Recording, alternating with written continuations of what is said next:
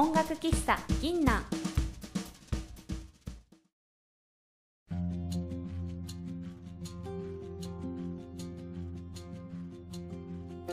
こんばんは歌と朗読の由美です。サックスのしおりです。ピアノとアコーディオンのファティです。この喫茶店はもっと気軽にクラシック音楽を聴ける場所があるといいなという思いを込めて始めました。おすすめの曲をセレクトしてこの曲ってどんな曲？という素朴な疑問を3人で考えながらお話しする番組です。番組の最後では私たちの演奏をお届けしますのでぜひゆっくり楽しんでくださいね。今回は北欧ノルウェーが輩出した初の国際的な作曲家エドバルド・グリーグの心の旋律集作品第5番の第3曲より君を愛すをお届けします。まっすぐで情熱的な歌詞に添えられた美しいメロディーは一体誰に贈られた歌なのかご案内いたしましょエドバルド・グリーグは1843年6月15日にノルウェーの港町ベルゲンで5人兄弟の4番目として生まれます。父親はイギリス領事に勤めながらアマチュア管弦楽団に所属する音楽愛好家で、母親はドイツのハンブルクで音楽教育を受けたピアニストでした。小柄で気の弱いグリーグは母親から厳しい指導を受け、幼いながらもピアノの腕がめきめきと上達します。そして彼が15歳の時に当時人気があったバイオリニストオーレ・ブルの勧めでドイツのライプツィヒ音楽院に入学しピアノと作曲を学びます。ライプツィヒ音楽院といえば日本人の滝蓮太郎も学んだ名門校だねうん、そうそう。あのメンデルスゾーンがグリーグが生まれたのと同じ年の1843年に創立した学校で今でもすごく有名だよね。ねえそっかメンデルスゾーンが創立者だったなんて知らなかったなうんうんうん、そうみたい。ただグリーグが入学する頃にはメンデルスゾーンはすでにこの世を去った後だったみたいだけどね。あーそうなのかうん、う。ただグリーグにとって学校で学んだ3年半はあまり有意義なことがなかったと本人は言っていているそうなんだけど、うんえー在学中教員であったクラーラ・シューマンの演奏するシューマンのピアノ協奏曲を聴いたことが後にあの名曲ピアノ協奏曲「異端調」に影響を与えたとも言われているんだよね。うん音楽院卒業後はデンマークのコペンハーゲンへ移り住みロマン半楽のリーダー的存在だったニルス・ゲーゼの下で学び交響曲を一曲書きますが彼は交響曲は自分に向いていないと感じ数年後にはこの曲の演奏を禁じるまでになりますグリーグが生涯で作曲した唯一の交響曲だよね。そうなるね、えーそんなグリーグにとって重要な出来事が起こります。幼い頃から親しかったいとこのニーナ・ハーゲルップと偶然再会しえその3年後24歳で結婚することになりました。妻となったニーナはとても優れた声楽家でグリーグは彼女のために素晴らしい歌曲をたくさん作曲します。その中の一曲が今日演奏する「君を愛す」なんだねまさに、えー君を愛す」の「君」はニーナに向けられた歌だったみたいね。そうだね。グリーグもニーナも身長150センチ前後で北欧の人たちは背が高いから自分たちのことをトロル小人の妖精の夫婦って呼んでたみたいだよ。なんだか仲睦ましい様子が目に浮かぶよね。ねえそうだね可愛らしい、うん、かわいい。えー結婚後はノルウェーへ帰国し作曲活動に力を注ぎます帰国後は愛国的な音楽家である友人と親交を深めドイツのロマン的な音楽よりも男性的で力強い音楽にこそノルウェー人としての精神が宿ると感じ次々に名作を書き綴ります。25歳ではピアノ交響曲「異端調」を発表し大成功を収め31歳ではノルウェーの音楽を広めた功績としてノルウェー本国より芸術家年金を授与され次第に生活も安定します。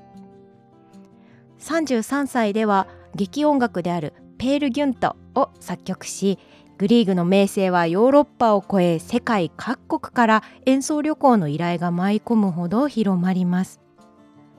作曲家としての地位を築いたグリーグはさらに民族音楽や民族楽器に傾倒し始めます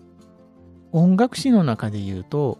国民学派という自国の歴史や風物民謡民族音楽などを題材にした作品が多いのもグリーグの特徴の一つなんだよね。うん、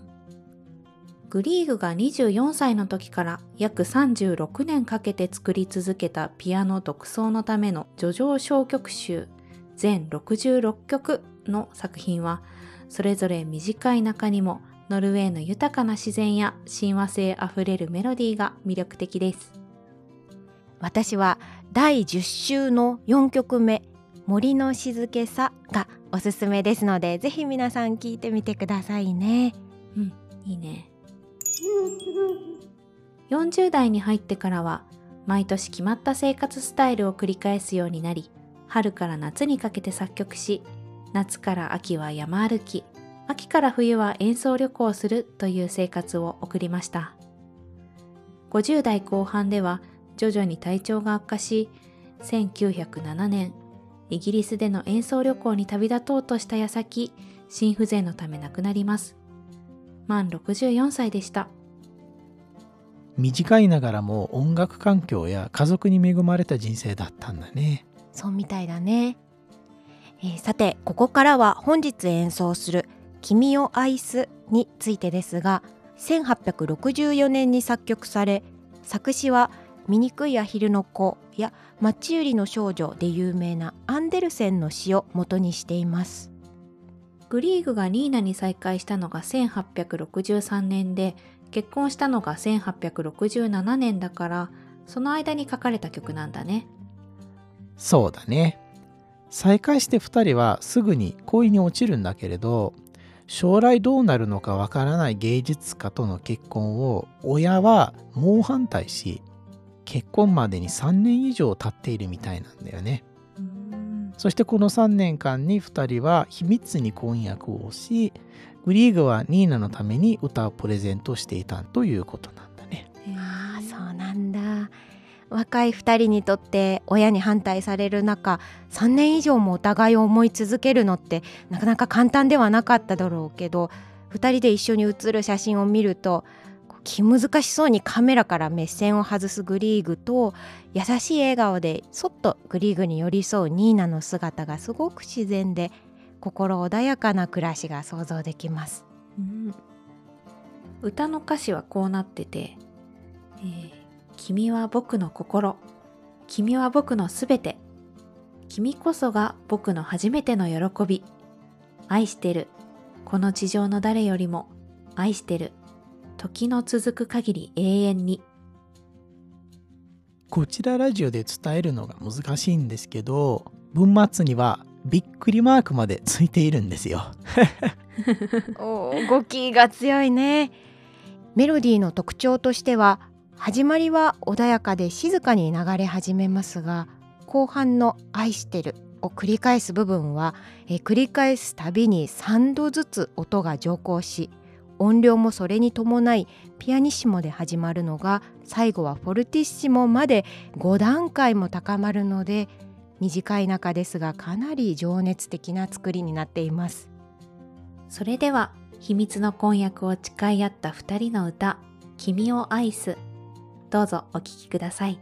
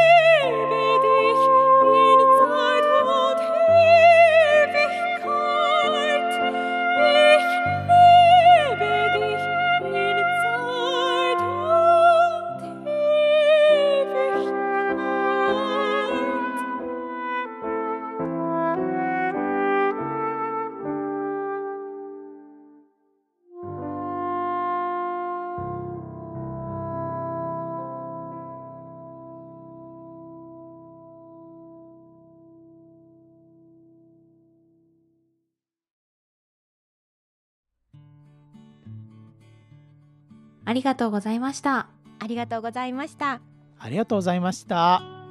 いかがでしたでしょうか？さて、今日の番組を聞いてくださった皆様も、よろしければ概要欄のお便りフォームやメールアドレス、Twitter から感想やリクエストをぜひお寄せください。YouTube では演奏の部分だけをお届けしていますので、音楽喫茶銀南で検索し、ぜひそちらも合わせてご覧ください。次回はイタリアの作曲家マスカーニの作品を演奏いたします。お楽しみに。